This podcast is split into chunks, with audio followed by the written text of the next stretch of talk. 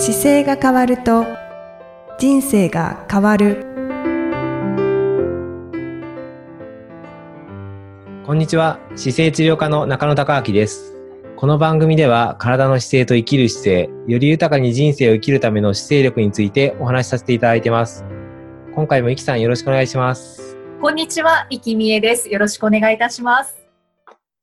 さて、今回もリスナーの方からいただいたご質問に中野先生にお答えいただきます。はいイニシャル HK さん、長野県男性の方からいただきました。はありがとうございますあ。りがとうございます毎回拝聴し勉強しております。以前先生が玄米は体にいいとおっしゃっていましたが、どのような玄米を選べばいいのでしょうか？玄米もいろいろあると思うのですが、はいまた私は今16穀米を食べていまして、16穀米は体にいいでしょうか、はいちなみに白米より味が気に入っています。教えていただけると嬉しいです。よろしくお願いいたします。はいそしてご感想として、先生の人柄がとても出ていて、いつか伺いたいと思っています。姿勢が悪いので、姿勢を毎日気をつけている最中です。はい。すごいですね。もう意識がね毎日気をつけたら変わっちゃいますねすぐ。そうですね。はい。毎日気をつけられるって素晴らしいですね。はい。えっ、と、今回は玄はい。米の玄米ですよね。ご質問なんですけれども、はい。どのような玄米っていうのは品種のことですかね？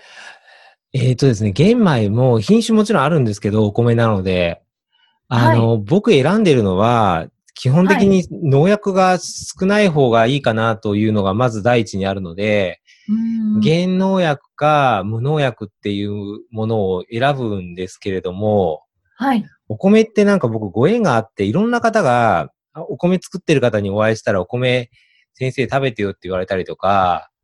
あと妻の実家でもお米作ってたりするんですよ。あ、そうなんですね。はい。なので、なんかお米はなんかその時とかその年でご縁があったところから結構買わしてもらったりいただいたりするので、はい。自分で買う時って結構少ないんですけど、その時は、あの、やっぱり無農薬が手に入れば無農薬買いますし、はい。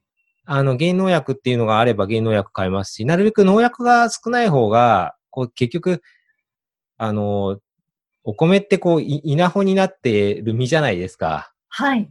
だから土壌にいっぱい農薬使ってるものとあまり使わないもので、もし同じ仕上がりが出てくるならあんまり使ってないものの方が実が死んじゃゃってないので、はい。お水にこう入れた時とか発芽しないものっていうのがやっぱりめ死んじゃってる実になっちゃうんですよね。うーん。なので、こうちょっと発芽させてから食べた方がいいっていうような食べ方があったりもするんですけど。すごい手間がかかってくるので、なるべく、ねあの、そもそも、あの、無農薬に近いものを多分買われることが一番良くて。で、僕もこの16穀米っていうのは結構好きで、美味しいですよね。美味しいです。で、あの、やっぱり16穀米って白米を洗った時の後に16穀米のあの袋のものを入れて炊けば、はい。あの、簡単に炊けてしまうので、うーん。あの、玄米って水に寝かしておく時間が必要で、少し時間がかかるんですよね。そうですね。はい。白米よりも。そうです。で、玄米自体も、あの、まあ、ちょっと今圧力釜っぽいモードで、玄米を炊くためのお釜がうちにもあるんですけれども、はい。それを使うと非常におき美味しくは炊けるので、まあ、炊く道具によっても変わっちゃいますけど、いかんせんちょっと手間が、一手間かかるので。あの、16穀米も合わせて使っていかれると多分いいのかなと思ってますね、この感じで。うん見てもら16うと穀米は本当に手軽に取れますよね。はい。白米にこう混ぜるだけなのでそ。うです、そうです。私も一時期食べてました。あ、本当ですか？はい。やっぱりなんか、うん。玄米なんですが。あ、本当ですか？じゃあ、結構水に浸してますか？玄米。浸してますね。ただ、最近の炊飯器は、私が持っている炊飯器は、あの、玄米の、その水のメモリがもうついてるので、はいはい。水を自分で調整して、こう、多くしたりとかしなくていいので、はいはいそのメモリに合わせて水を入れちゃえば、はい。まあちょっとその時間を置かなきゃいけないというのはあるんですけれど、うんうん、そうですよね。はい。まあ、早炊きで、早炊きで炊けないっていうのがやっぱり最大の弱点っていうか、玄米のね。そうですね。まあ早めはいにお米をちょっと研いでおいて、まあ、うんうんと研いでもその研ぎ汁は出ないんですけれど、はい。まあ、軽軽く洗って、はい。はい。で、まあ、4時間前ぐらいにはセットしておいて、ちょっと水に浸してはい。炊きますね。はい。はいい。いですね。あの、そうですね。僕、あの、この手のやつで、あの、一冊すごい、まあ、ご紹介してももう今なくなっちゃってる本なんですけど、はい。あの、軽井沢にキャンプに行った時に、たまたまオーガニックスーパーで見つけた本があってですね、ずいぶん前に。はい。あの、マクロビオティック式養生生活っていう、養鮮社っていう会社のムック本なんですけど、はい。今、もうその養鮮社で合ってるのかな？養鮮社っていう会社が、あの、宝島という会社に吸収されてたんですけど、もうなくなっちゃったんですよね。ああ、そうなんですね。はい。で、アマゾンでもしかすると、その、マクロビオティック式養生生活、あの、って調べていただくと、まだ残ってるかもしれないですけど、今、僕見る限り2006年の6月のムック本なんで、うーん。結構昔の本なんですけど、これにすごくわかりやすく、あの、初めの数ページに玄米の話が載ってたり、はい他。にもマクロビオティックの話が載ってて、すごくよわかりやすくて読みやすいので、へえ。よく、あの、チェックしてみたりはしてますね、僕は。あの、今回もオンライン収録をさせていただいているので、あの、はいオンライン収録は、はい。ズームでチャットもできるんですけれど、はいチャットで仲野先生が情報を送ってくださいまして、はい私も今、アマゾンのページを見てるんですけれど、はい。マクロビオティック式養生生活。はい。なんか、軽く読めそうな本ですね。あの、本当ね、あ、でもわ、あの、ムック本でわらばんしっぽい本なんで、はい。時間経ってるからそんな綺麗なコンディションで多分届かないと思うんですけど、はい。あの、もし読んでみたい方はぜひ、どうしても日焼けしやすいコンディションなんですよ。そもそもの本がわらばんしなんで。うーん。なので、もし手に入って見れる方は多分ラッキーですね。でもすごいわかりやすい本です。ああ私も読んでみます。はい。買ってみま。す。ぜひ。はい。はい。ですので、HK さんもぜひよかったら読んでみてください。そうですね。はいうん。なんか、あのーな、ゆきさん、玄米っていつから食べてるんですか？玄米は、もう2年は食べてると思います。本当ですか？はい。ただ、こだわりがなくて、はいはい。玄米なら何でもいいかなと思っているので、な、何キロぐらいで買います？買うとき。2, 5 2キロ、2 2キロ？キロです。はい。2キロだとでも、あれですよね。適度に、あっという間に減っちゃいますもんね。そうですね。あとはたまに白米と一緒に混ぜて食べたり。ははははいはい。はい。だあの、多分、い探すときに、それこそ、あれですね、今、オーガニックのおものをいっぱい売ってるお店に行ったときに、玄米のお米って何がありますかって聞いて、そこで取り扱ってるやつ一回買ってみるとか、うーんあの、いろんな種類があるじゃないですか。だから口に合うかどうかっていうよりは、おお自分の持ってる道具で美味しく炊けるかどうかも変わると思うので、そうですね。確かに。うんなので、あの、今取り扱ってる方に、このお米ってどんなお米って聞いたら、多分すごく丁寧に教えてくれるので、オーガニックのお店って。はい。そこで多分コミュニケーション取って、新しいその旬な情報をピックアップしていくと、あ、の、また新しいの入った時教えてくださいって言ったら教えてくれたりとかするし、今こっちの方が美味しいですよって言うかもしれないので、うーん、そうです割ね。あの、生の情報が強い感じがしますね。そうですね、うん結構どんどん変わってきてる気がしますね。そうです、そうです。それで、なんか、あのね、ネットで行くと30キロで売ってたりもするんですけど、やっぱり30キロも消化できないから、はい、当然取れたての方が美味しいし、うーんあの、そのあたりは鮮度も食べ物なので、あの、保存しやすい状況といえどやっぱりあるので、はい。なんか買いやすいところで、で、ネットとかでも今、おお米を直接販売されてる方が農家の方たくさん見えて、うちあのあ、玄米こうだよって書いてあるのをよく見るので、はい。なんかそういうところで、あの、共感するお米を食べられると一番いいんじゃないかなと思いますね。うーん、そうですね。うん、なんか生産者が、これからの時代ってこう生産者のみ思ってるものが伝わって、ね、消費者の方に回ってくるのがやっぱり一番、あの、いいですよね、お互いにうん。うんともうインターネットがすごい普及してるので、それが叶う環境ですもんね。そうですね。だから僕も自分が好きな食べ物とかを、あの、ネットで買ったりもしますし、あと、はい。現地に行けたら、なんかよ、行行くタイミングで寄って、食べてますよって言言ってみたいなと思ったりもするときはよくありますね。ああ。よく産地わかるじゃないですか。どこどこで撮ってますとか。はいはい。ですごい好きだったら、それなんか旅行に行くついでにそこに寄ってみたいなとか思ったりする方なんで、ななんかそういうつながりがどんどんリアル、リアルとネットと使い分けていけると、本当に自分の好きな食べたいものをちゃんとはい。出会いながらね、好きなものを食べはい食べれるから、なんかそれが、このインターネットとか今回のこういう食、食費っていうか消消費を見直す時代には、なんかいいのかなと思いますね。そうですね。そう考えると、あの、違う、また違った意味の豊かな生活になりそうですね。そうです、そうです。やっぱりね、どんな人が作ってるかが分かった食べ物ってやっぱり、心があったかくなるところもありますもんね。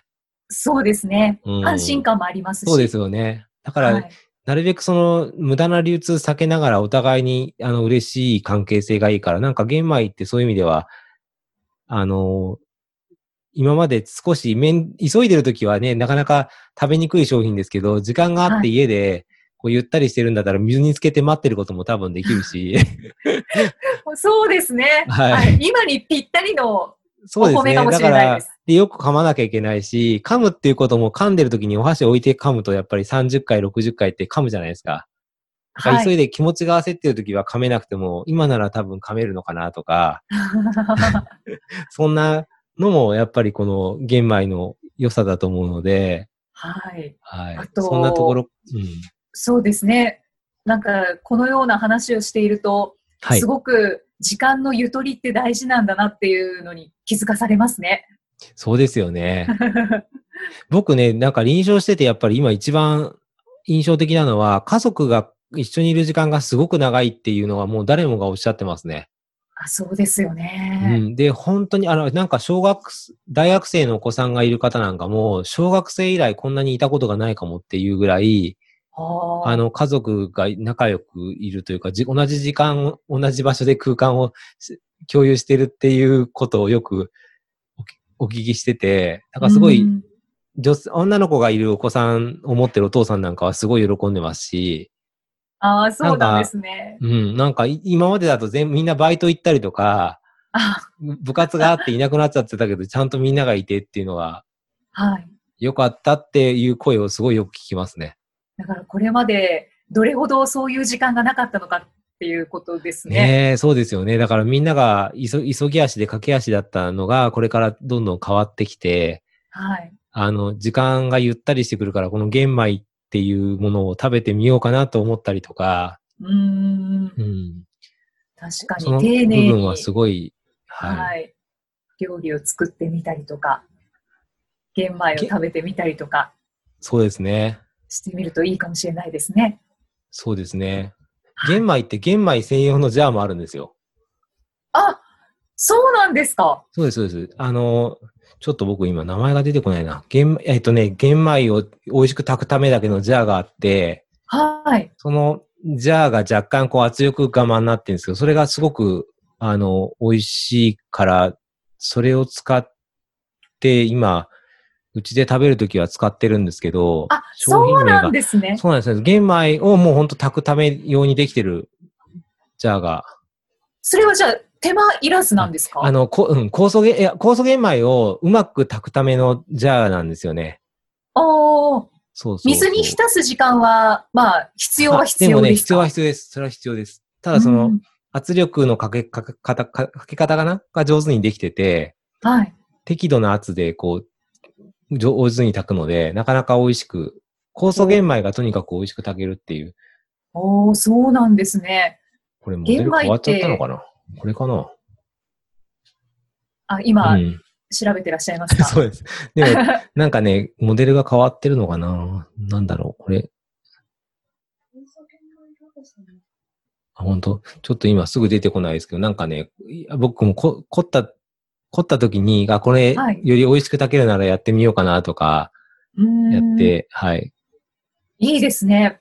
あのうん玄米って、食べてみたいけど、食べ続けたいけど、やっぱりパサパサしていて、白米と全然違う食感だから、はいあの。食べづらいっていう方もいたりするので、そうですそういうね。専用ジャーがあると、しかも美味しく炊けるっていうのは、すごく重そうですね。宝しそうですね。なんかね、いろいろ、け、まあ、け、手間をかければ結局どれも上手に炊けるんだとは思いますけどね。あ、そうですね。うん、僕、僕の、あの、日本料理研究家のおばの清水慎子は、あの、玄米っていうか白米も全部土鍋で炊いてますよ。あの方が美味しいら。からって言って。土鍋で炊く。ああと、お鍋で炊く方、うん、お鍋で炊く方法をやってたりとか、なんかね、実はいろんなこと簡単にできるんですけど、なんか、ついついいつものパターンでボタンを押せばいいやってなっちゃうので、確かに。なんかそういう炊き方の道具でどれが美味しく炊けるかっていうのを実験するのも楽しそうですよね。そうですね。はい。HK さんやってみますか？試してみてもいいかもしれないです。、本当ですね。ぜひ、はい。